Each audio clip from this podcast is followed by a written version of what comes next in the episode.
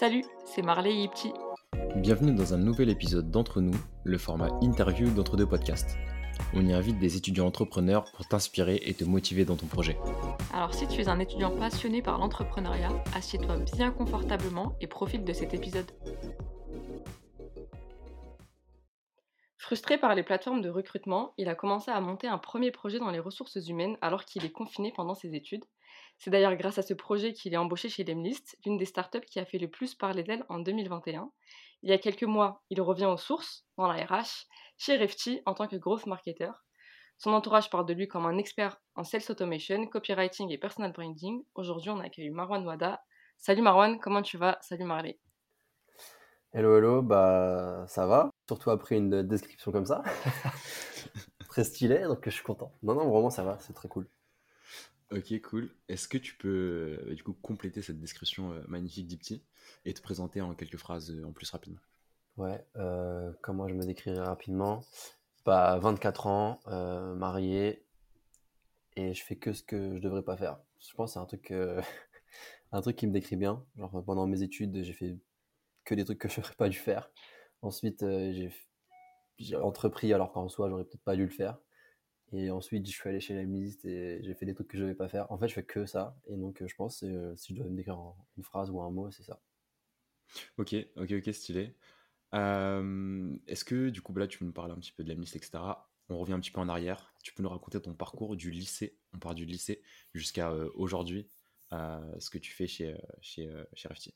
Yes.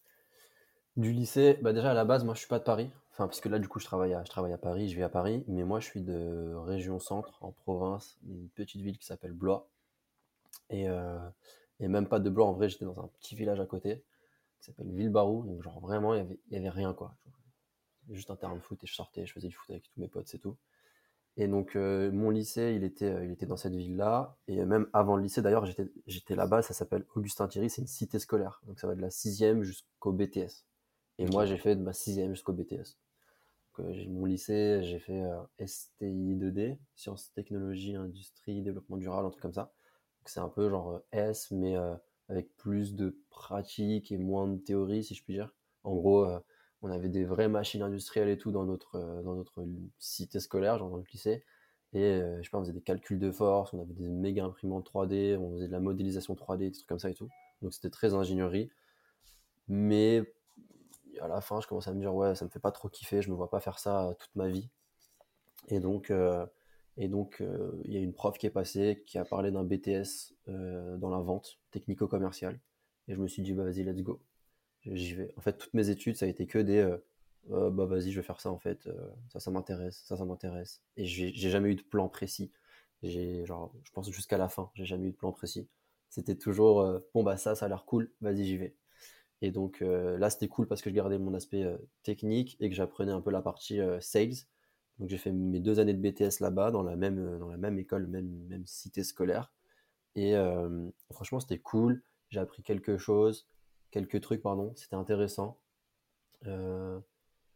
mais bon, c'est là aussi où, tu vois, mon esprit, enfin, il était déjà bien là, mais mon esprit un peu genre révolutionnaire, il, faisait, il faisait son apparition parce que on mélangeait des profils qui n'avaient pas forcément tout le temps les mêmes euh, compétences, qui n'avaient pas les mêmes, euh, le même passé euh, technique, même, j'en sais rien, scolaire, et qui n'avaient pas la même motivation surtout. Et donc, du coup, ça avançait pas. Et donc, du coup, ça m'énervait de ouf. Et ça, cette frustration, je crois, je l'ai tout le temps, jusqu'à maintenant. Et, voilà, en fait, hein, c'était ça. Un petit lycée tranquille, et ensuite un BTS tranquille. Et tous les ans, je me faisais au moins virer une fois, tu vois, vraiment J'étais vraiment le gars révolutionnaire, tu vois. Il y avait toujours un truc qui allait pas. Et, et en fait, euh, je, voudrais toujours ma gueule, tout le temps. Euh, en fait, il y a un truc qui me vénère, c'est quand on fait des choses merdiques et qu'on les optimise pas et qu'on sait que c'est de la merde. Tu vois. Quand je suis en cours et que le prof il fait de la merde et que lui il sait que c'est de la merde et que moi je sais que c'est de la merde, ça me saoule. Donc mmh je lui dis, on est en train de faire de la merde, viens, on, change les choses. Sauf que euh, ça marche pas comme ça. Ça marche pas comme ça. Euh, et du coup, je me faisais tout le temps, tout le temps virer. Virer un jour, deux jours, trois jours, semaine. Pas une année où je me suis pas embrouillé avec un prof, je me suis pas fait virer, un truc comme ça. Même jusqu'au BTS, ça allait grave loin, mais je me suis bien, bien vénère avec ma prof de, français pour des histoires absurdes, tu vois. Euh, ça allait jusque dans les oreilles du proviseur. Le proviseur, il convoque, il veut me mettre des coups de pression. Et moi, moi j'étais en mode euh, chill, la vie est belle, mon diplôme, il a l'air easy, j'ai que des bonnes notes, je me rends rien en cours. Euh, bah vas-y, genre, je me casse. En fait, tu vois, c'est vraiment moi qui lui ai dit, je me casse, je fais une rentrée décalée, je recouvre un autre truc, genre, je Mm. m'inquiète de rien, dommage pour toi. Et donc, du coup, finalement, bah, c'est lui qui m'a dit, ok, on va trouver une alternative, etc. etc. Et je crois que c'était la première fois que genre, j'arrivais à gagner contre, contre le, système, le système scolaire, tu vois. Mhm. Et j'étais trop refait, j'étais trop content. euh, c'est là aussi où du coup j'étais en mode euh, c'est de la vente, c'est du sales, c'est de la négo, tu vois. Je préparais mes, mes, mes rendez-vous et tout en mode euh, ok, faut que je sois comme ça, comme ça, faut que je dise ça. C'était. En vrai, quand j'y repense maintenant, c'était le feu. Je préparais mes trucs, j'étais en mode je vais au combat, tu vois. Mhm. Et, euh, et donc voilà, c'était ça mes études. C'était que des mini-problèmes, euh, que de l'argumentation pour me sortir euh, de- des problèmes dans lesquels je me foutais. Et, et plutôt facile. Plus ça, plus ça avançait, plus c'était simple. Donc en fait, le mindset, un petit peu, tu l'avais déjà depuis, depuis longtemps, quoi, un peu. Ouais, je pense, mais ça, tu vois, tu le sais pas en- quand t'es quand t'es dans tes études. Tu Ouais, tu juste, vas-y, je suis un turbulent. euh, En plus, tu vois, personne te dit, euh, ah, il est stylé ton mindset, euh, genre, c'est un bon mindset d'entrepreneur, ou j'en sais rien, tu vois. Tout le monde te dit juste, gros, t'es le dernier de la classe, t'es le mec avec qui on n'a pas envie de parler parce que tu fais chier, tu Ouais, vois. T'es toujours le, le méchant. Et, le pire, c'est quand t'es le méchant, mais qui fait rien en cours et qui s'en sort et qui a les bonnes notes et qui, genre, euh, se laisse porter parce que flemme. Genre, ça, ça énerve encore plus. Et du coup, euh, du coup j'avais le mindset, mais, mais j'en étais pas conscient. Ouais, ça va pas avec le système scolaire, donc en fait, t'étais grave pas mis en avant. Mais aujourd'hui, tu vois, t'as un parcours qui est plutôt cool. Et bah, du coup, d'ailleurs, raconte-nous, il s'est passé quoi après, euh, après ça, du coup? Bah, le BTS, je l'ai eu, tranquille. Euh, même des, notes que j'ai euh, explosées, euh, genre en économie, des trucs comme ça. Je kiffais de ouf, euh, je m'intéressais de ouf. Et moi, je voulais aller encore plus loin parce que c'était vraiment genre, les cours, pour le coup, c'est trop bien. Euh, donc, je sais plus, j'ai eu combien, j'ai eu un truc genre 18 ou je sais pas quoi. Euh, et ensuite, fallait, euh, fallait continuer parce que je savais pas trop ce que je voulais faire. Parce que pendant ce BTS-là, j'ai eu 14 semaines de stage. Pas d'affilée, mais un peu cuté. Parce que si tu les fais d'affilée, on est obligé de te payer. Et donc, euh, donc ils ont cuté l'école. Et, euh, et moi, j'étais avec un sales, genre, euh, genre un vrai sales à l'ancienne. C'était on prenait la voiture et on allait dans des zones commerciales et on tapait dans les usines en mode Ah, tu veux notre produit? C'était ça, tu vois. C'était un sales de. Ça me fume quand j'y repense, mais en vrai, c'était stylé parce que j'ai appris des trucs aussi. Mais c'était à l'ancienne. Genre le matin, on se levait, on regardait notre fichier Excel en se disant qui on va aller voir, tu vois. Et donc, euh, et donc avec lui, j'ai appris euh, des petits trucs et tout. C'était cool, ça m'a mis un bon mindset. Mais je me suis dit, clairement, euh, je veux pas trop faire ce genre de sales là. Par contre, j'étais conscient que sales, ça brassait euh, l'argent de ouf si, tu savais gérer. Parce que je le voyais faire rentrer des deals.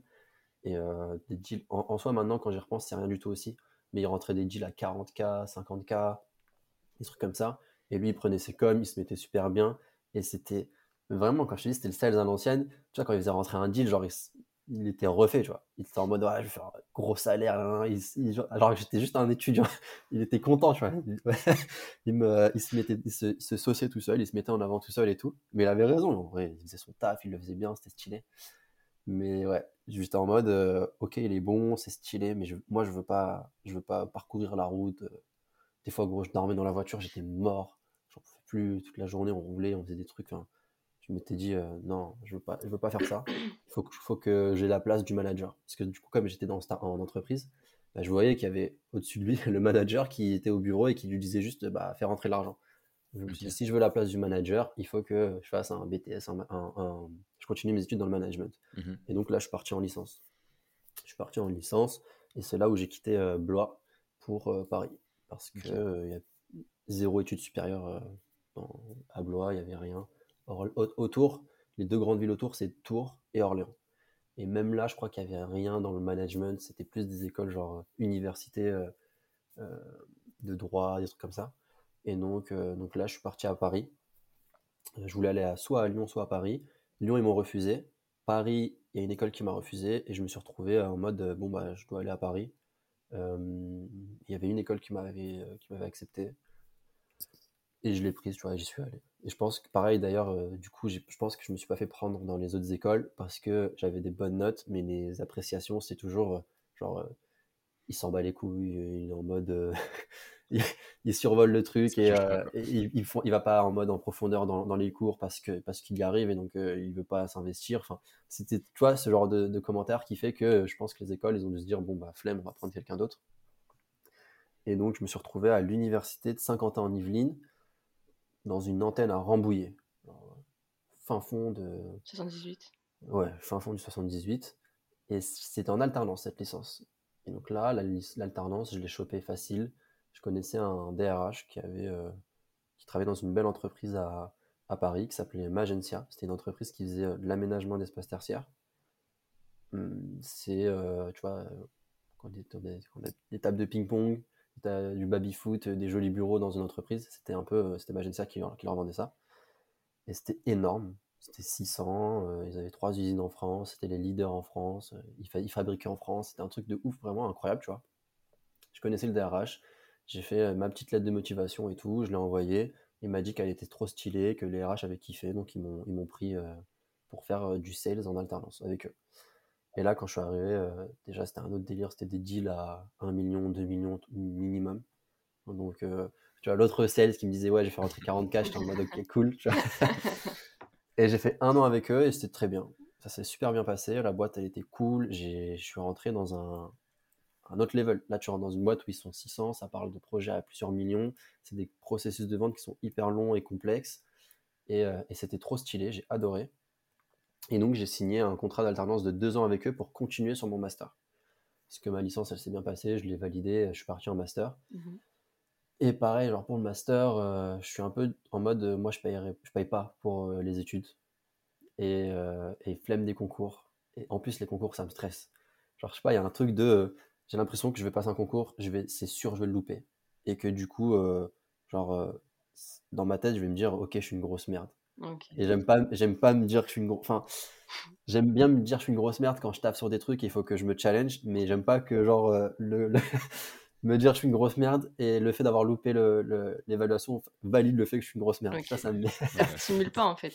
Ça me stimule pas, ça me stresse, ça et puis, en plus comme ça stresse, je suis pas, je, sais pas, il y a un truc qui fait que j'arrive pas à faire ces, ces, ces, concours et donc je me suis dit, flemme les concours, j'évite tous les concours, je refais de l'alternance. Euh, et à l'époque, euh, quand je faisais l'alternance, je crois que ça a peut-être changé. Mais t'évitais les concours, tu faisais des, tu rentrais dans des écoles comme ça stylées, mais plus facilement. Et donc je me suis dit, je continue en alternance. Et là, je suis rentré dans une école qui s'appelle euh, l'EMLV. C'est école de management du pôle Léonard de Vinci à, la Défense. Une bonne école, plutôt, plutôt bien. Il y a une partie management, il y a une partie ingé, il y a une partie numérique, où c'est un gros truc. Mm.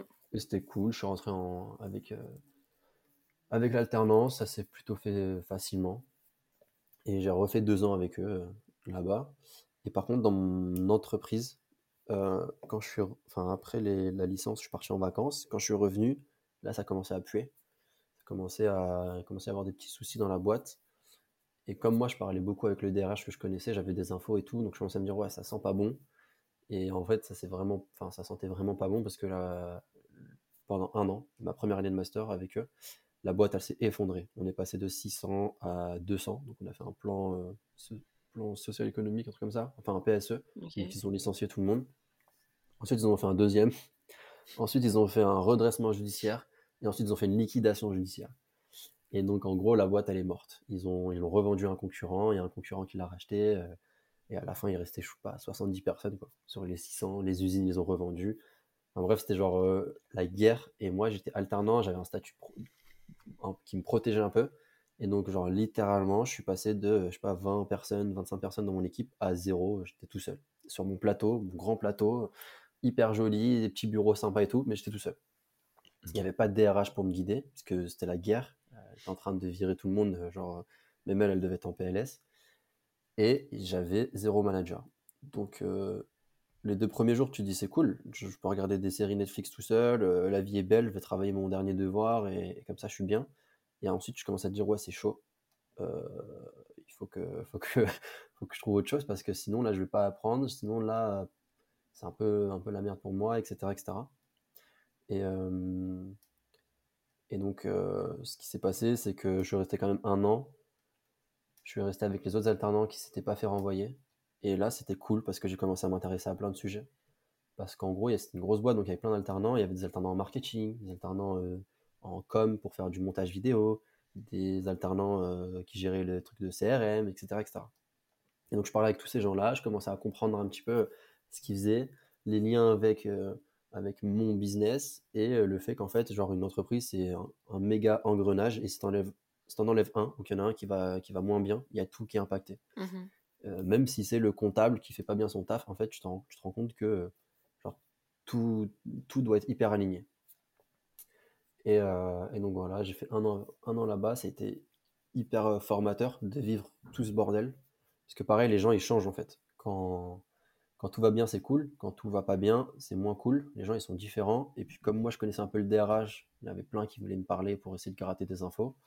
Donc, donc ça m'a permis de développer, tu vois, des, soft skills, des, euh, je sais pas, de l'adaptation, euh, l'esprit, euh, l'intelligence émotionnelle, de me dire, bon, cette personne, elle est un peu en PLS, je vais pas trop lui dire des trucs et je vais plutôt dire autre chose. Enfin, tu vois, je m'adaptais et, ça, c'était plutôt cool. Et ensuite, la dernière année de master, mon, mon ancien directeur, qui s'était du coup fait renvoyer dans mon service, m'a rappelé pour me dire qu'il kiffait travailler avec moi, qu'il ouvrait la branche euh, d'un gros concurrent euh, qui n'était pas implanté en France. Et comme on était leader à l'époque, Magencia, et que quand le leader il se casse la gueule, euh, il y a des parts de marché à aller chercher, bah, ce gros concurrent il est venu s'implanter. Et, euh, et donc voilà, il m'a recruté. Et quand je suis arrivé, en fait, je me suis rendu compte qu'il avait recruté toute l'équipe avec laquelle il travaille. Donc quand je suis arrivé, je n'ai pas changé d'environnement. Mhm. J'étais avec les mêmes personnes. C'était juste une boîte différente, des produits relativement différents. Mais c'était le même business, le même secteur d'activité, c'était la même chose. Et sauf que là, on était 10, et c'était un peu du coup mode start-up. euh, et c'est ce qui m'avait vendu. C'était en mode, euh, là, on peut faire ce qu'on veut, c'est start-up, euh, on repart de zéro. Donc ça m'avait fait kiffer, j'ai voulu y aller. Et, mais ça s'est pas passé comme prévu.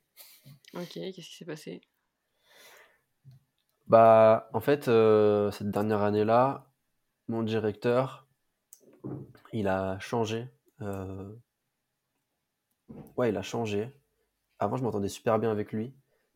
Et, et là, c'est parti en, en guerre. C'était la guerre ouverte entre lui et moi. Ce qu'il faut savoir, c'est que c'est un manager qui avait, euh, ouais, à l'époque, qui avait genre, je sais pas, 59 ans, Mhm. qui manageait à l'ancienne de ouf. Euh, quand tu faisais des réunions, il mettait les pieds sur la table. Tu vois, il sifflait. Tu avais l'impression qu'il s'en foutait de toi. Tu vois. Il sifflait, tu lui parlais, et s'il y avait un appel, il décrochait et il se barrait, en fait. Et si l'appel il durait deux heures et que toi, tu avais juste une réunion de 10 minutes avec lui, genre, bah fuck, c'est pas grave, il va faire son appel de deux heures et il revient à la fin pour te dire euh, où est-ce qu'on en était. Euh, elle est longue cette réunion, genre, euh, c'était un truc de ouf, tu vois. Moi, je pétais des câbles, j'en pouvais plus. Et, euh, et en plus, comme il était devenu, pour le coup, cette fois, du coup, directeur, genre général Mhm. France de la, de la filière, de la boîte, pardon, de l'entité en France, et bah, je pense qu'il avait beaucoup de pression. Et à l'époque, pareil, je me rendais pas trop compte. Maintenant que je suis dans les startups, que je vois comment ça fonctionne, les levées, les machins, en vrai, en fait, ce qu'il avait fait, c'était juste une espèce de levée. Il allait voir une boîte, il lui a dit le, le, le leader est en train de se casser la gueule, je t'ouvre une filière, donne-moi tant de millions et moi je recrute une équipe. Donc, euh, c'est pas une levée euh, un peu classique. Ouais, si, c'est une levée. A- en gros, il a fait ça. Et donc, je pense qu'il avait énormément de pression. Et il y a des choses qui, qui allaient plus, du coup. Il me donnait des responsabilités. Je travaillais sur des projets. Et il venait me chipoter des devis sur euh, 5 balles, euh, 3 balles, alors qu'on parlait de millions d'euros. Mhm, mhm. Et ça bloquait les choses. Et puis, des fois, je travaillais avec un partenaire pendant un mois, deux mois. Il venait, il me disait, vas-y, dis-lui qu'en fait, on veut pas travailler avec lui. Donc moi, je devais le dire au mec, bah, va te faire foutre, on travaillera pas avec toi. Et c'est des trucs que je refusais de faire. Parce que, pareil, ça, c'est un truc que je pense que, que du coup, j'avais en moi, mais que j'en j'en étais pas, je m'en rendais pas compte. Mais pour moi, c'était que de la relation humaine, la vente. C'était, euh, si je parle avec cette personne-là, que ça devient mon pote, je vais le closer. C'était c'était comme ça que je voyais les choses. Hmm. Et donc, je faisais en sorte que les gens deviennent mes potes. Et lui, il venait, il me disait, bah non, tu lui dis euh, qu'il se casse, tu vois. Et donc, euh, moi, c'est des trucs que je refusais de faire, donc je lui disais, non, tu, tu le fais toi-même. Donc, c'était un peu la guerre. J'avais encore ce truc de révolutionnaire de je fais pas ce que tu me dis. Des fois, il me demandait de faire des missions et je lui disais, non, je les ferai pas parce que ça n'a pas de sens. L'impact, il va être nul. Et donc, euh, viens, on le fait autrement, on le fait comme ça.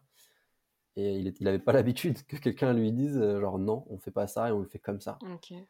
Et, euh, et ça, je, le, je, je me permettais de lui dire parce que je le connaissais un peu, qu'on avait bien travaillé ensemble avant et que ça se passait bien avant. Mhm.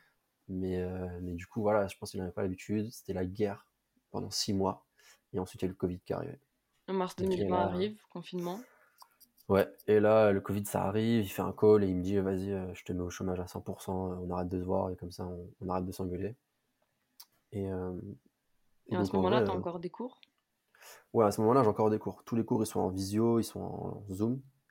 Euh, moi, je suis par contre rentré en province pour, pour être tranquille parce que j'avais mon petit appart minuscule à Paris et faire, quoi, deux mois, un peu, deux mois et demi, de confinement. C'était un peu chaud. Et donc, euh, je suis en mode, euh, bah, j'ai plus de taf, pas grave, parce qu'en vrai, j'allais au travail un peu avec la boule au ventre. Mm. Euh, c'était en mode, euh, j'y vais, je sais que je vais avoir aucun impact. Pas la boule au ventre dans le sens où je vais m'engueuler, ça me stresse et tout. Ça, c'est un truc qui me dérange pas forcément. Genre, avec, avec l'école, je l'ai, je l'ai fait tout le temps. C'était devenu un jeu. Genre, c'était est-ce que je vais réussir à m'en sortir cette fois? Mhm. Donc, euh, donc ça, ça me stressait pas, mais ce qui me stressait de ouf, et ça c'est c'est trop en lien avec le projet que je lance après, c'est je vais au travail, ça a aucun sens ce que je fais. Ça a aucun sens. Je fais que des actions qui servent à rien. On est là, on me paye pour rien. Et ça me, genre, j'apprends rien, ça me stressait, j'avais la boule au ventre. Je me disais, je vais encore être avec lui, il comprend rien, ça me saoule. Tu vois, c'était pas un environnement sain dans lequel je me sentais bien. Et donc, j'avais vraiment genre la boule au ventre. Comme j'avais déjà la chance d'être dans une boîte où je pouvais faire du télétravail, c'était un peu flex sur les horaires. Ouais. Je, voyais, je le voyais même sur mon comportement. Tu vois, à la fin, je commençais à arriver à 9h30, 10h, je m'en battais les steaks. J'étais en mode, bon, saoule quoi. Ouais. Et donc, euh, le, fait- le fait d'être en confinement, c'était trop bien. J'ai pu me poser, avancer sur mes cours, terminer mon mémoire, mémoire de recherche sur les entreprises libérées. Donc, c'était exactement l'opposé de ce que je faisais, Ok. enfin, de, de, la- de, de- ce que je vivais dans l'entreprise. Les entreprises libérées, c'est euh, le collaborateur, il décide de tout, il n'y a pas de manager, il n'y a pas de directeur, il n'y a rien. Il y a une personne qu'on appelle euh, le leader libérateur, qui en général, c'est un peu le, le- le patron, le président, le CIO, ça dépend comment on l'appelle, qui se dit euh, ok maintenant on va péter toute la hiérarchie et qui reste c'est pas il est même pas en, en vrai il est même pas au-dessus des autres il est juste là lui pour s'assurer que il- tout se passe bien et que la culture elle est, elle est respectée en fait Ok. Et donc, tu arrives à cette période de confinement où tu as beaucoup de temps libre Ouais. euh, dans ta vie. Et c'est à ce moment-là que germe l'idée de euh, lancer ton projet euh, entrepreneurial alors que tu es encore étudiant? Ouais ça se passe pas trop comme ça en fait. J'ai du temps et donc je me dis j'ai vécu une mauvaise expérience pro. Euh, là mes études elles vont se terminer. Il faut que je trouve un CDI Mhm. parcours classique, tu es un étudiant, tu dis je vais trouver un CDI. Et euh, bah, du coup, euh, je commence à chercher et je me dis il faut absolument que je trouve une boîte, pas une boîte libérée, mais une boîte un peu dans cet esprit de c'est hyper important qu'il y ait une bonne culture, des bonnes valeurs, euh, que les collaborateurs ils se sentent bien parce qu'ensuite ils sont performants. Ça, c'était euh, le truc que, que j'avais observé dans toutes les entreprises libérées. L'entreprise libérée, ça amenait du bien-être et la bien-être amenait de la performance et donc c'était tout le temps les leaders sur leur marché. Et moi, ça me paraissait logique, du coup, d'aller dans une boîte comme ça. Sauf que quand tu commences à chercher un travail, bah, tu n'as pas d'informations sur l'entreprise euh, et ses valeurs concrètes. Tu vas sur Indeed, tu rien. Tu vas sur Monster, tu rien. Euh, tu vas sur Welcome to the Jungle, tu as, des informations, mais c'est pas assez profond. T'as pas... enfin, moi, j'avais le sentiment qu'il me manquait des choses. Moi, ce que je voulais savoir, c'était, euh, tu vois, je voulais parler avec une boîte et lui dire, euh, c'est quoi les actions que tu mets en place, quoi? Est-ce que tu participes à une association? Est-ce que tes collaborateurs, ils font des trucs en dehors du travail qui ont un impact positif de ouf? Enfin, qu'est-ce, qu'est-ce, qui vous aide vraiment? Et ça, je trouvais pas les informations. Et donc là, je me suis dit, ok, euh, je dois peut-être pas être le seul en fait à penser comme ça. Il euh, y a peut-être d'autres personnes. Ça serait peut-être cool de faire un projet qui aide les gens à trouver, euh, à faire matcher en fait euh, les, valeurs du collaborateur ou du futur collaborateur avec les valeurs de la boîte. Et c'est là où j'ai commencé à m'intéresser à l'entrepreneuriat, alors qu'avant, je m'y intéressais pas du tout. J'étais vraiment en mode, faut que je sois directeur commercial, et comme ça, j'ai pas trop de responsabilités, je travaille vite fait, je rentre chez moi, personne ne me saoule. L'entrepreneuriat, pour moi, c'était tout l'inverse. Ça voulait dire genre travailler à, fond et beaucoup de responsabilités parce que si par malheur ton projet il marche, bah, tu as des gens en dessous de toi qui comptent sur toi. Et donc là, par contre, je me suis plongé dans l'entrepreneuriat, truc ultra classique. J'ouvre YouTube, je regarde les vidéos euh, The Family, Oussama Hamar, coup d'état, machin et tout. Je me dis, waouh, incroyable. Euh, là, je découvre des trucs de ouf en mode on peut faire des sites en deux secondes, on peut faire ci, on peut faire ça. Je commence à poncer des podcasts. Et je me dis, ok, fuck, ça me saoule maintenant, pareil, euh, d'écouter Oussama Mar raconter des trucs et tout. Genre, euh, en plus, je l'aime beaucoup, je trouve qu'il parle bien, c'est stylé et tout, c'est bien. Mais il y a un moment où des fois je me dis, ouais, c'est un peu trop, euh, ça faisait un peu trop genre gourou et tout. Ouais, C'était pas trop mon délire. Et, euh, et donc, je me suis dit, vas-y, bah, t'as du temps en fait, t'as t'as rien à faire, genre fais, fais les choses.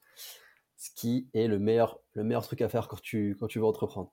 Et donc, euh, j'ai fait les choses. J'ai construit mon site sur euh, un outil qui s'appelle Strikingly. J'ai commencé à en parler, j'ai commencé à en parler beaucoup. J'ai commencé à voir qu'il y avait de l'attraction. Et là, je me suis dit, ouais, il y a un truc à faire, faut que je continue. OK et quand tu dis que tu as commencé à en parler, tu en parlais à qui? Heu, via quel canal? En fait, euh, pendant, mes pendant mon alternance, je commençais à communiquer sur LinkedIn pour l'entreprise. Je voyais que ça marchait pas sur les pages d'entreprise. Ensuite, j'ai commencé à communiquer en mon nom. Et là, je voyais que ça marchait. Et là, et ensuite, j'ai commencé à communiquer mon nom sans parler l'entreprise. Et là, j'ai vu que ça marche encore mieux. Et là, je me suis dit, en fait, si je veux vendre ma boîte, faut pas que j'en parle. Faut que je vende euh, nos valeurs. Vraiment, c'était ça le truc. Et je pense que même maintenant, en y reparlant, tout, tout s'aligne en fait. Pour moi, la vente, c'était faire en sorte que les gens, ça devienne mes potes. Mais comment tu fais en sorte que les gens, ça devienne tes potes? Il faut qu'un minimum, y ait des points communs, des choses que vous partagez. Et donc, ces choses-là, il faut que tu les montres. Il faut que tu montres que deviens mon pote parce que dans mon entreprise, euh, enfin, parce que l'environnement, c'est hyper important. Et euh, une fois que la personne te dit, ouais, on est potes, euh, moi aussi, l'environnement, c'est important, tu lui dis, moi, mon entreprise, quand elle fabrique des bureaux, euh, elle fait hyper attention à faire des économies de machin, patati patata. Et ça, ça devenait des avantages de ouf par rapport à mes concurrents qui, eux, vendaient des tables, tu vois. Mmh Genre, en fait, moi, ce que je vendais, c'était pas des tables. C'était euh, c'était des, c'était notre culture, c'était nos valeurs, c'était, c'était le fait que euh, si tu achètes nos bureaux, bah, tu vois, tu participes à des trucs euh, plus grands que acheter juste un bureau. Tu fais en sorte que tes collaborateurs ils soient hyper heureux, nanana. Et ça, je l'ai compris vite. Et donc, euh, du coup, sur, je commençais à communiquer comme ça sur LinkedIn et je voyais que ça prenait. Donc, quand j'ai commencé à vouloir parler de mon produit, mon projet, Mmh c'est ce que j'ai fait. Genre, tout de suite, j'ai commencé à en parler sur LinkedIn. Et c'était l'époque, euh, la fameuse époque où il y avait euh, Grégoire Gambato qui a commencé à exploser. Donc, genre, je l'ai vraiment vu exploser et je me suis dit, waouh, c'est un truc de ouf. Comment il fait pour euh, faire des posts aussi puissants, aussi viraux, etc. Je me suis posé, je me souviens, dans mon mini appart, je travaillais le soir et tout. Je regardais ses posts, copier-coller, je faisais la même. Des délires de même accroche, même truc, même structure. Genre vraiment, au début, j'ai copié-collé. Et là, j'ai vu que ça marchait de ouf. Je faisais des posts à 100 000, euh, 100 000 vues, 200 000, 1000 commentaires, des machins comme ça, c'était n'importe quoi. C'est énorme. Ouais, Ouais. c'était énorme, genre, tu vois, vraiment, euh, c'était, c'était ouf. Et, euh, et là, je me suis dit, ah ouais, LinkedIn, c'est trop puissant. Et donc, j'en ai fait mon canal euh, numéro 1. J'ai tout industrialisé. J'ai commencé à poster une fois par jour. J'automatisais les posts et tout, j'y allais à fond. Et plus j'y allais à fond, plus j'avais des gens qui s'inscrivaient sur le site. Côté candidat. Parce que du coup, moi, mon business faisait que je devais avoir des candidats et des entreprises. Parce que c'est un job board, c'est une marketplace finalement. OK. Donc là, j'ai fait de l'acquisition de ouf de candidats. Et puis je me suis dit, vas-y, il faut que j'aille encore plus vite. Je suis tout seul. Faut que je, faut que j'envoie, enfin, faut que j'aille, faut que j'aille plus vite pour faire de l'acquisition. Je vais envoyer des messages à des candidats directement. Mmh Sauf que je suis tout seul, sauf que c'est trop long, sauf que j'avais plein de trucs à faire. Ok, comment j'automatise? Bah boum, j'ouvre YouTube, je regarde, tac, tac, tac, je m'intéresse, je vais dans des Slack. C'est à ce moment-là aussi que je commence à aller euh, vraiment genre dans des Slack, euh, No Code France, euh, machin truc, bidule chouette, The Family, à regarder tout ce qui se dit, tout ce qu'ils utilisent, à commencer à me rapprocher vraiment de, cet éco- écosystème startup. Et je découvre des outils genre Wallaxy, Lemlist, non, ça s'appelait Prospecting à l'époque, pardon. Et, là, je me dis, waouh, incroyable.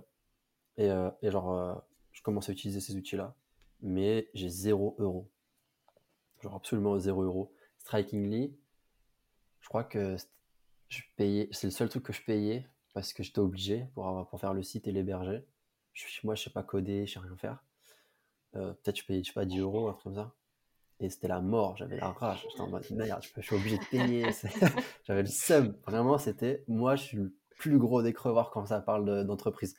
Dans ma tête, je dois tout faire tout seul. Genre, ça, c'est à cause de ce projet-là, du coup. Parce qu'à l'époque, euh, quand t'es alternant, que tu touches, euh, je sais pas, 900 balles et que tu payes un loyer euh, euh, à 800 balles, euh, tu fais attention à tout, tu vois. Mmh, mmh, mmh. Et donc, j'étais en mode, je dois tout faire tout seul. Et euh, je trouvais toujours des parades, des trucs et tout. Mais Strikingly, j'ai dû le payer. Euh, Et je me souviens, j'avais le seum, mais du coup, je l'ai bien, bien leverage. Et ensuite, le deuxième outil que j'ai payé, et ça, ça a été un bon, un bon shift hein, aussi dans, dans, mon mindset, ça a été bah, justement prospecting. Parce qu'en gros, je me suis dit, je paye, enfin, euh, je paye pour gagner du temps. Et mhm. mon temps, il est hyper important. Je commençais à me rendre compte que mon temps sur mon projet, il était important de ouf. Et donc, je me suis dit, ok, là, je paye pour mon temps. Euh, c'est pas grave, il faut que je le fasse. Tu vois. Et donc, c'est le deuxième outil que j'ai pris, prospecting. J'ai bombardé à la de ouf euh, les messages. Je pense que je prenais genre 400, 400 personnes dans mon réseau toutes les semaines. C'était genre la belle époque sur LinkedIn, il y avait zéro restriction. c'était euh, la, la, guerre. Donc, j'y allais de ouf, j'y allais à fond. Et c'est là aussi où j'ai commencé à leverage mon copywriting, parce que je faisais des messages de prospection, je faisais des posts LinkedIn tous les jours, je répondais aux commentaires. Euh, c'est là aussi où j'ai commencé à, à, faire mes petites recherches. J'avais pas Sales Navigator, donc il fallait que je fasse des recherches booléennes, il fallait que je comprenne comment ça marche. En fait, c'est là où j'ai commencé à rentrer en profondeur dans les sujets et que j'ai commencé à apprendre un peu à vendre tout seul. Et donc euh, ça, je l'ai automatisé à fond. Et ensuite, alors j'ai fait, j'ai que continué à automatiser tout le temps, plus, plus, plus, plus. J'étais tout seul, il fallait que, fallait que ça avance et je pouvais pas faire autrement que d'automatiser. Mmh et c'est là en fait que tu as fait tes premiers pas dans l'automatisation. Est-ce que juste pour les personnes qui nous écoutent, tu peux un peu nous expliquer, euh, parce que tu nous parles de prospecting et tout, je pense que tout le monde ne connaît pas forcément prospecting, euh, expliquer vite fait ce que c'est prospecting. Euh, moi je sais, mais pour les gens qui écoutent. Et, et d'ailleurs, si tu as utilisé d'autres outils d'automatisation, aussi expliquer ce que tu en as fait et à quoi ça servait. Quoi. Ouais, du coup, ma stack, donc les outils que j'utilisais, l'ensemble d'outils que j'utilisais, c'était Strikingly à l'époque pour faire des sites en no-code, donc sans, sans, besoin de coder. Strikingly, c'est genre un équivalent de Wix ou ce genre de choses. Euh, mais je sais pas, j'avais entendu plein de fois dans des podcasts, les gens disaient que c'était ouf, c'était pas mal pour aller vite, etc. Construire des landing pages, donc des, pages d'atterrissage, des, pages où les, tes potentiels clients ils vont atterrir et ils vont se dire c'est intéressant, je m'inscris ou je paye ou peu importe. Donc j'ai tout fait sur Strikingly. Si j'avais à le refaire, je n'utiliserais pas du tout cet outil-là. Je pense que d'ailleurs cet outil ne doit même plus exister. Euh, il y en a plein d'autres, c'est beaucoup mieux. Mais j'utilisais Strikingly pour mon site. Ensuite, pour faire de la com gratuit LinkedIn, j'y allais à fond. Pour automatiser, du coup, sur LinkedIn, j'utilisais euh, Outsuite. Pareil, j'étais sur le plan gratuit, j'étais limité, mais ça me suffisait, je me débrouillais. Donc ça postait tous les jours automatiquement. Je me posais un week-end, je faisais les posts de ma semaine, je les planifiais, et puis comme ça j'étais tranquille la semaine, je pouvais euh, me décharger de tout ça. Et t'abordais quel thème dans tes euh, posts LinkedIn? Moi j'étais hyper, euh, hyper clivant. C'était en mode les recruteurs ils savent pas recruter, vous êtes nuls. Je tapais sur les recruteurs. Et en fait, plus je tapais sur les recruteurs, plus les candidats ils étaient en mode oui t'as raison, je suis d'accord avec toi. Ça marche tellement bien ça putain. Du coup mes posts ils explosaient, du coup les candidats ils étaient d'accord avec moi en vrai, c'était hyper intéressant. Tu vois. Les candidats étaient, d'accord avec moi. Donc, euh, ils allaient sur le site, ils disaient c'est qui ce mec? Je recevais des messages en mode est-ce que tu peux m'aider à trouver un job, une alternance Moi, je renvoyais tout le temps sur le site.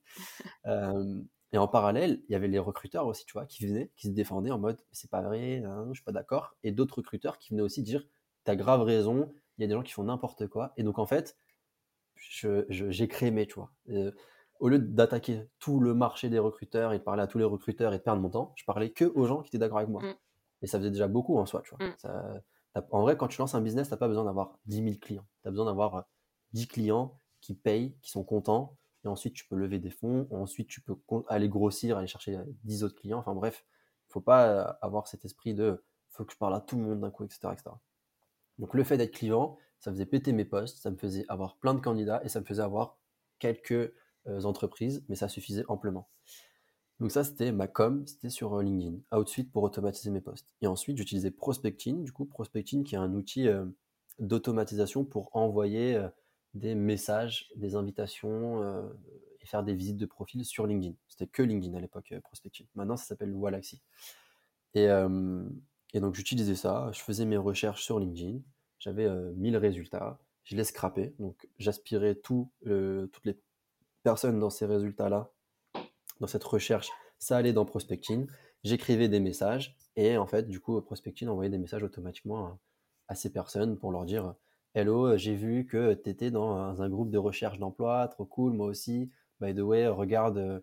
Et, moi, j'y allais en mode vraiment, j'étais hyper vicieux. J'avais pas mis sur mon profil LinkedIn que je travaillais sur Human Job. Ça s'appelait Human Job le projet.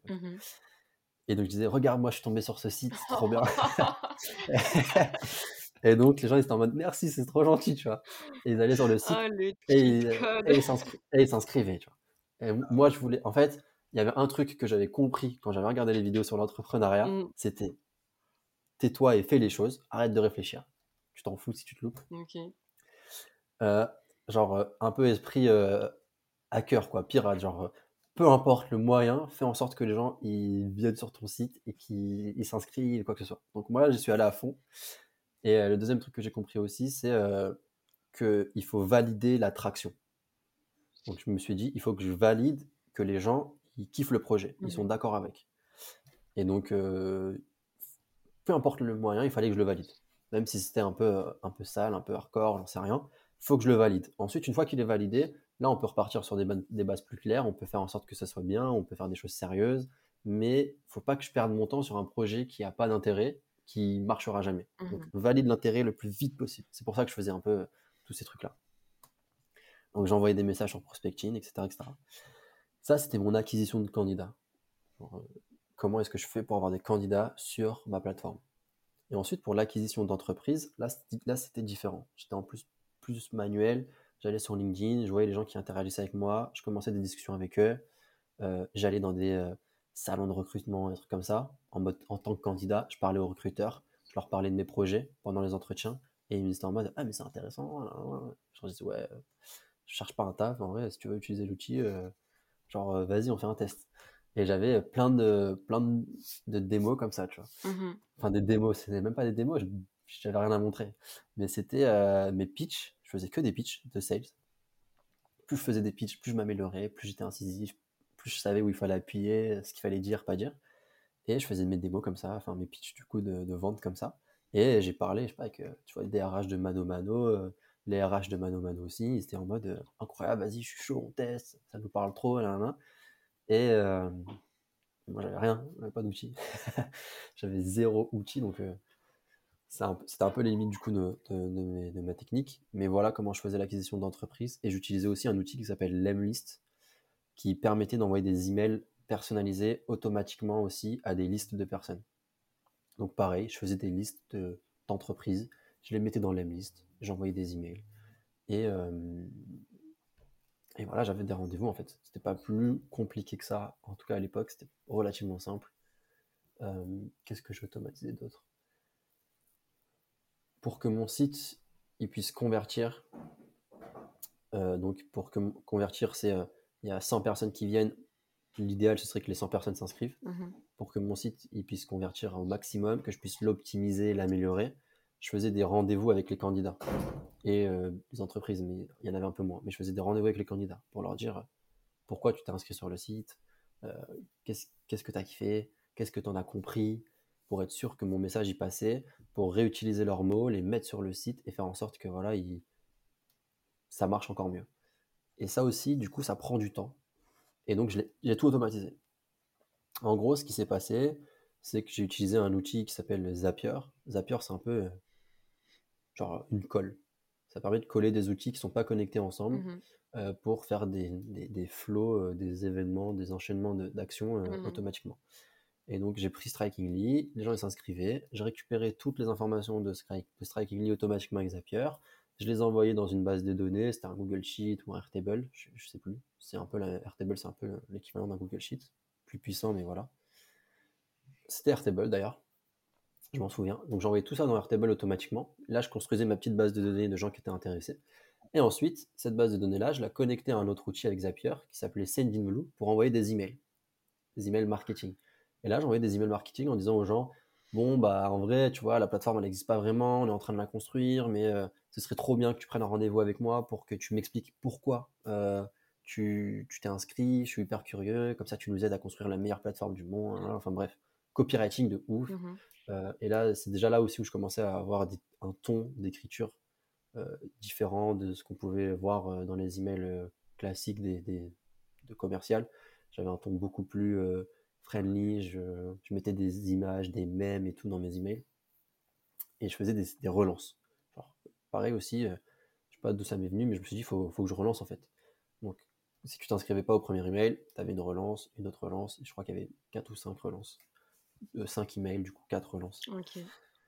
Et, euh, et ça aussi, du coup, c'était automatique.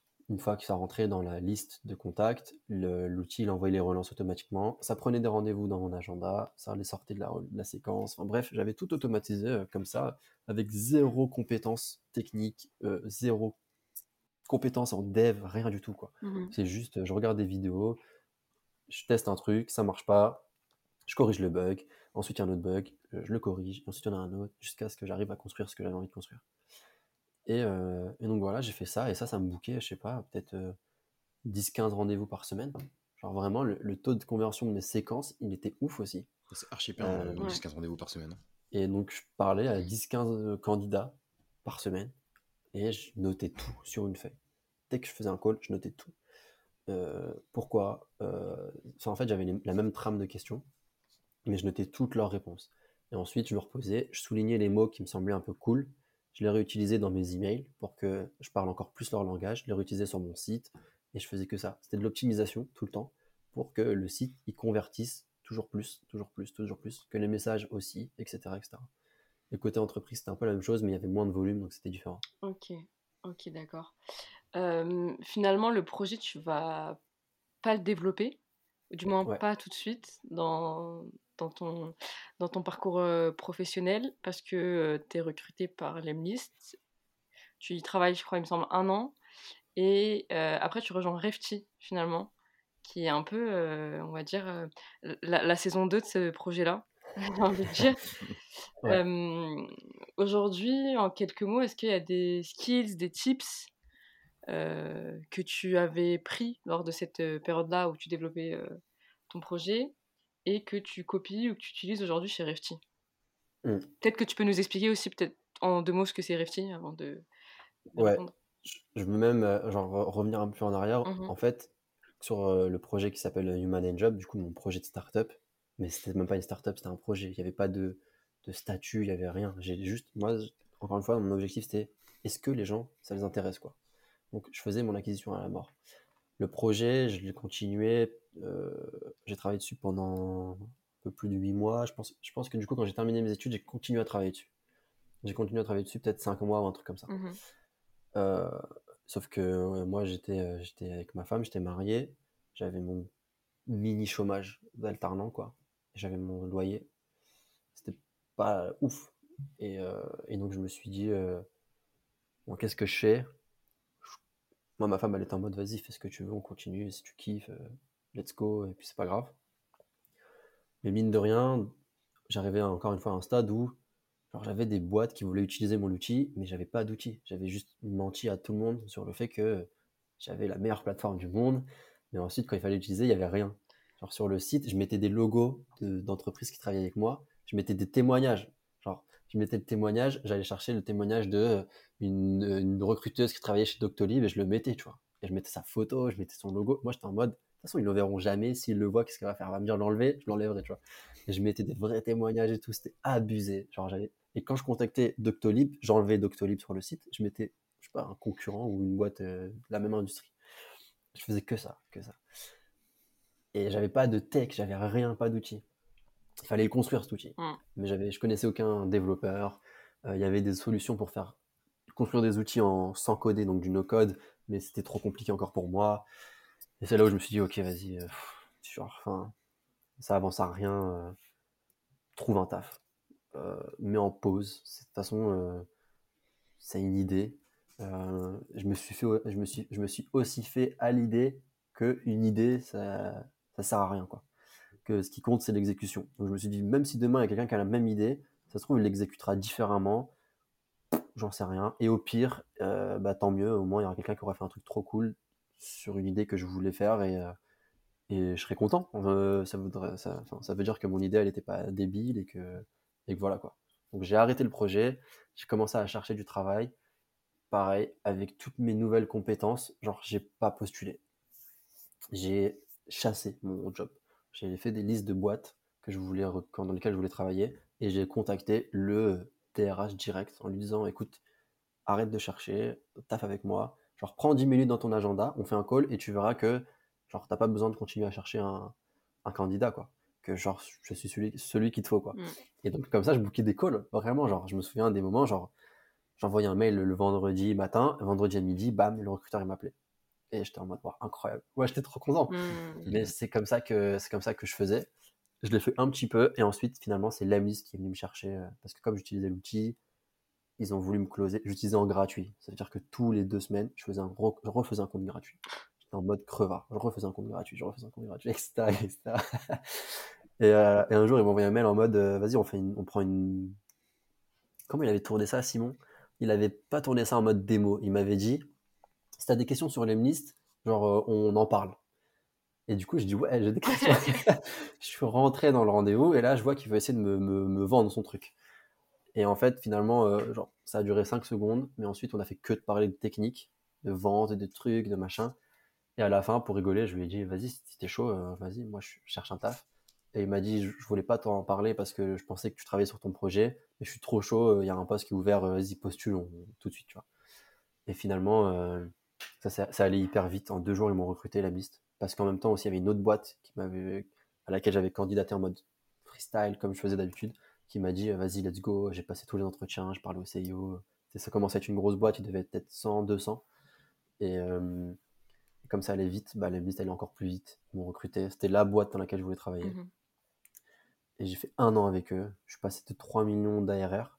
L'ARR, c'est euh, annuel récurrent revenu. C'est un peu genre le chiffre d'affaires, mais pour les entreprises un modèle d'abonnement. Netflix, ils ont de l'ARR parce que tous les mois, quelqu'un s'abonne et paye.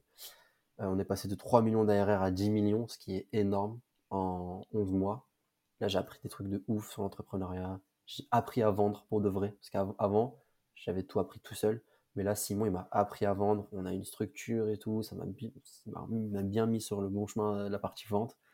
Ça m'a bien mis les idées en place. Et, euh, et après, j'ai rejoint Refty. En fait, je suis parti ensuite de l'Emist en me disant j'ai les idées suffisamment claires pour reprendre mon projet, repartir dessus et faire un truc encore plus énorme que ce que je voulais faire. Euh, parce que pareil, en fait, l'Emist, ça te, ça te stimule bien niveau ambition. Quoi. Mmh. Et puis quand tu commences à, bien, à te baigner dans l'environnement startup, tu te rends compte qu'il y a des gens qui font des trucs de malade mental, des trucs incroyables, et ton ambition, elle, elle, augmente de ouf aussi en étant dans cet environnement-là. Donc du coup, mon ambition sur le projet, elle était encore plus énorme. Et là, je me suis dit, ok, mon ambition, elle est énorme, j'arriverai jamais tout seul.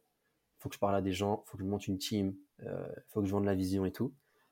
Et puis finalement, il y a Corentin, le CEO de Refty, qui m'a contacté parce que vous voyez que j'en avais parlé sur LinkedIn, que je voulais travailler dans un, retravailler dans le recrutement. Mm.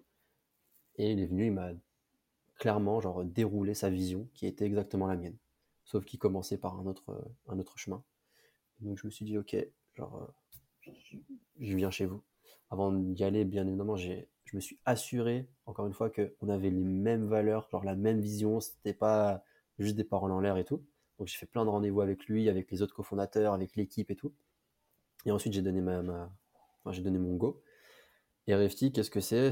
Refty, c'est, euh, ça devient tellement tentaculaire, mais en gros, c'est euh, une entreprise SaaS, donc c'est encore de l'abonnement, qui propose un logiciel aux entreprises. Et ce logiciel, il permet d'évaluer les candidats sur leurs compétences, et seulement sur leurs compétences. On, permet aux entreprises de recruter les meilleures personnes en évitant euh, le CV, en évitant tous ces trucs qui servent un peu à rien.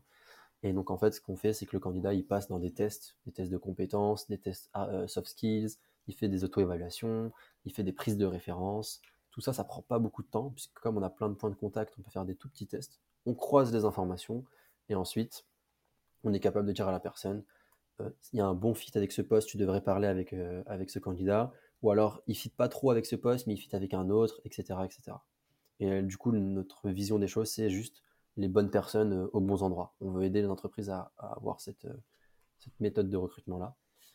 Et, euh, et, donc ça fait que dans tout ça, le candidat, il est hyper central.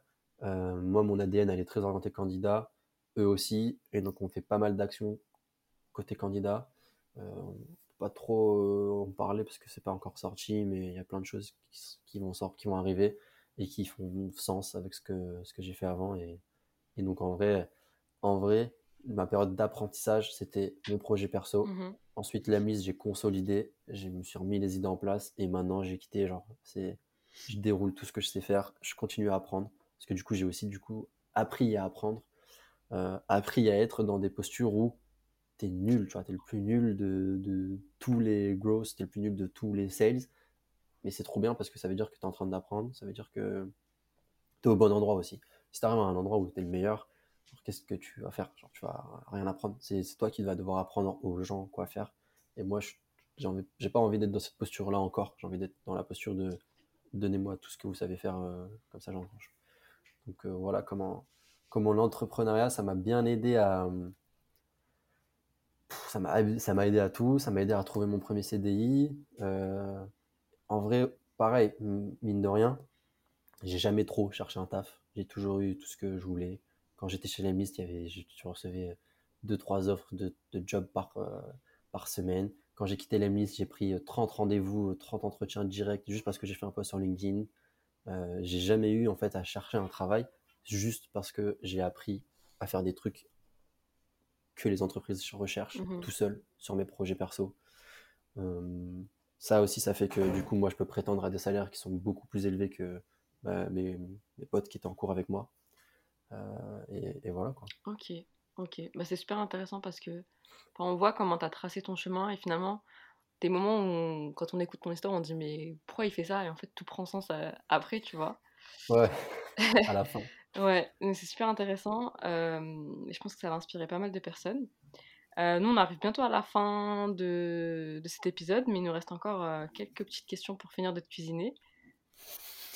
Et, et, juste avant que, que j'enchaîne sur toutes ces questions-là, sur dernière question, en fait, tu as dit un truc, tu vois, tu as dit, ouais, j'ai toujours eu euh, tout ce que je voulais. Mais en fait, tu as eu tout ce que tu voulais parce que tu as, encore une fois, tu as fait les choses, tu vois. Et s'il y a un truc que je dois retenir, tu vois, de cette interview et tout ce que tu viens de nous partager, c'est euh, l'exécution. Fort. Faites les choses, passez à l'action. Et, et, en vrai, tu vois, tu fais les choses, tu apprends, tu te rates, tu recommences. Au final, euh, regarde, ton avenir, il se déroule un peu tout seul, l'Emlist, Refty, etc. Mais ouais, très, très, très stylé, tu vois. Et du coup, juste pour terminer sur ces dernières questions, Marwan, c'est quoi pour toi un étudiant entrepreneur? C'est quoi ta définition de l'étudiant entrepreneur? Oh. Bah déjà, étudiant, euh, on a tous la même définition, quoi. C'est un étudiant. Et ensuite, entrepreneur, euh, je sais pas, c'est juste un gars qui, ou un gars ou une nana, pardon. C'est une personne qui qui fait les choses, genre euh, qui fait les choses. Elle a envie, la personne, elle a envie de, de faire de faire un événement sportif parce qu'elle kiffe le sport.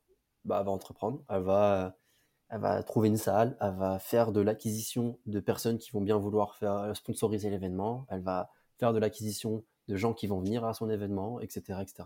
Ça marche avec tout, tu vois. C'est juste euh, projet. En fait, l'entrepreneuriat, c'est un projet. C'est un projet que tu construis. À partir du moment où tu as un projet, tu entreprends, pour moi, euh, qu'il y a de l'argent en jeu ou pas.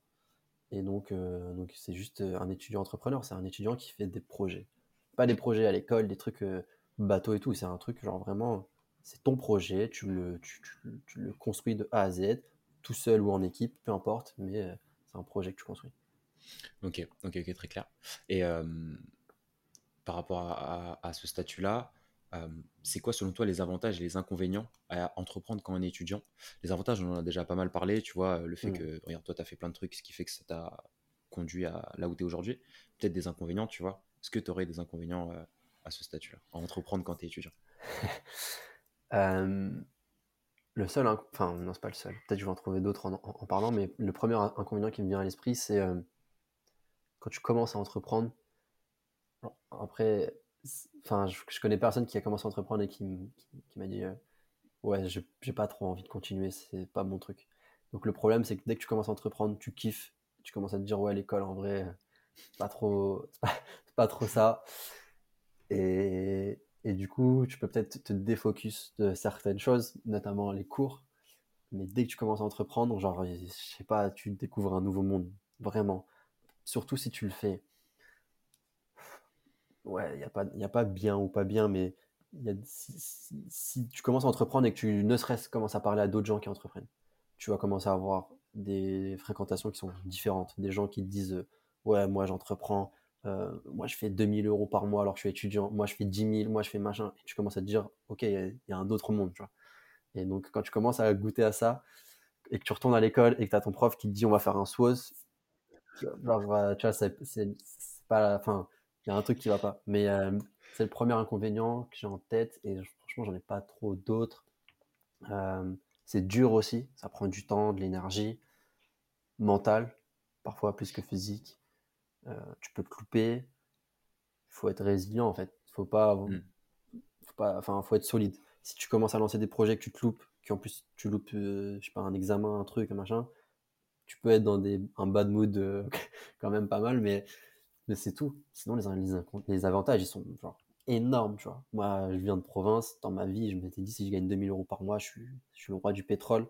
Alors maintenant, je me dis, 2000 euros, euh, c'est rien, tu vois. C'est rien. Enfin, ça se fait pas de dire ça, parce qu'en vrai, c'est déjà énorme dans, pour certaines personnes.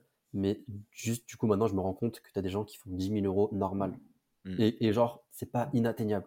C'est des trucs que je sais faire, en fait, tu vois. Faut juste que je les fasse. Et, et tu commences à parler à des gens de ouf, tu commences à découvrir, je sais pas, quand tu es entrepreneur, que tu as le bon mindset, tu peux parler à n'importe qui. Moi, j'ai parlé à des CEO euh, qui ont levé des millions d'euros. Je pensais jamais pouvoir leur parler juste parce que je savais comment les approcher. J'ai eu la bonne approche. Je leur ai posé des questions. L'en- l'en- l'entre- L'entrepreneuriat, c'est aussi un endroit où les gens, en vrai, ils s'aident pas mal, tu vois. Mhm. Et quand tu es un petit jeune et que tu dis, oui, je suis en train de lancer un projet, ça a l'air de prendre, mais je me pose des questions, est-ce que vous pourriez m'aider, nanana, les gens, ils sont hyper ou- ouverts. Ouais. Ils, vont, ils vont échanger avec toi. Ouais. Parce que dans l'entrepreneuriat, plus tu échanges, plus tu plus as d'opportunités. Et donc tout le monde est en mode euh, parle à tout le monde. Et le plus gros des CEO qui a, fait la, qui a la plus grosse boîte, qui a tout ce que tu veux, il sait très bien que demain, il y en a un qui peut arriver, qui peut le, le détruire, tu vois, qui peut prendre son marché trop vite. Et donc du coup, tout le monde parle à tout le monde. Tout le monde se dit, lui, ça se trouve, demain, il sera meilleur que moi, je vais parler avec lui tout de suite. Ok. Ok, donc pour résumer un petit peu, euh, avantage, tout ce qu'on a dit sur le fait d'apprendre des trucs, mais aussi le réseau, euh, tu kiffes, euh, tu vas grave monter en compétence, etc. Et inconvénient, bah, en soi, c'est toujours compliqué.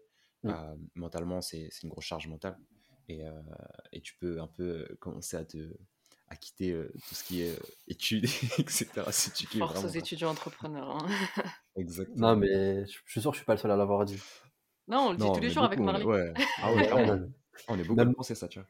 Même Marley, il, il ressent ça au fond de lui, j'en suis sûr. Ah bah, fortement même. Euh, ok, est-ce que tu pourrais donner un seul conseil à un étudiant qui nous écoute là tout de suite et qui hésite à se lancer? En vrai, on a dit plein de trucs, mais juste un conseil, si t'as un conseil, je suis... on est chaud. Qui hésite à se lancer? Ouais, qui hésite à se lancer. bah, qui note sur un papier pourquoi il hésite, tu vois. Et il va, en vrai, il va se rendre compte que c'est des, des faux problèmes. T'as pas d'argent, t'as pas besoin d'argent pour te commencer. T'as pas les compétences, t'as YouTube, tu peux apprendre vite. Et sinon, tu poses des questions à des gens qui savent faire. En fait, tout, tu verras que quand tu commences à mettre sur, sur papier tous tes problèmes, tout- toutes, tes, toutes tes peurs, c'est des fausses peurs. Et même si tu te loupes, au pire, quoi, tu vois. En fait, le, le truc qui est cool quand, quand tu as un échec, sauf, enfin, ça dépend de quel type d'échec on parle, mais en général, personne ne le voit. Toi, tu es Ouais. là, tu fais ton petit truc dans ton coin, tu essaies de, le faire, de, faire, de faire en sorte que ça marche. Si ça marche pas, il n'y a personne qui l'a vu parce que par définition, tu as échoué. tu vois, genre. donc, du coup, tu as juste fait un truc où tu t'es loupé tout seul et personne t'a calculé. Et même si, je sais pas, tu fais des posts sur LinkedIn, il y a 10 000 personnes qui voient tes posts et tout, demain, ils auront oublié euh, pff, facile. Donc, juste euh, été une énième personne qui est passée dans leur vie, mais genre t'es passé 5 secondes et vas-y. Ouais, passes et 5 tout. secondes. Et de toute façon, euh, en vrai, tout le monde se loupe, hein, tu vois. Et donc, tout le monde se loupe, tout le monde s'est déjà loupé 10 fois. Moi, quand je vois quelqu'un qui se loupe, pas grave, il s'est loupé, dommage pour lui. J'espère juste qu'il va se relancer et que ça, ça marchera. Il n'y a, il a pas de honte à se louper. Tout le monde s'en fout que tu te loupes. Il n'y a personne qui va t'envoyer un message pour dire Ah, bo- bolos, tu t'es loupé, genre la honte, tu vois. Genre vraiment, en vrai. Enfin, je sais pas qui pense ça, mais il n'y a personne qui fera ça. Et, euh, donc, non, il y a euh, toutes tes peurs. Tu vas te rendre compte que c'est des fausses peurs. Tu peux commencer euh, facilement. Ok, ok, ok, très stylé. Et ben euh, écoute, on arrive, on est à la fin. Euh, juste avant qu'on se quitte, où est-ce qu'on peut te retrouver quand même? Bah, Sur TikTok.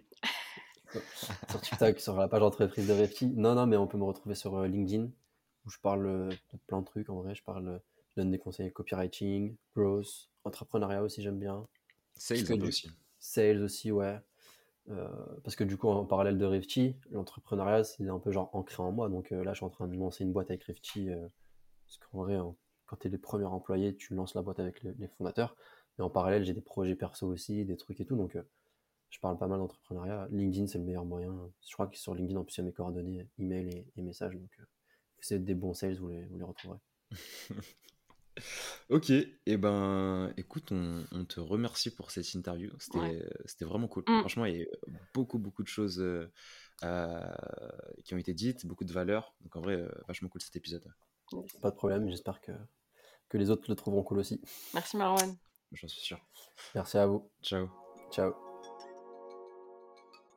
Si tu es arrivé jusque-là, c'est que l'épisode t'a sûrement plu. On est des fans de feedback, alors mets-nous un message en commentaire ou sur nos réseaux sociaux pour nous dire ce que tu en as pensé. Et si l'épisode t'a vraiment plu, n'oublie pas de nous mettre les 5 étoiles ou liker sur ta plateforme d'écoute. Ça nous aidera à avoir plus de visibilité. À bientôt pour un prochain épisode.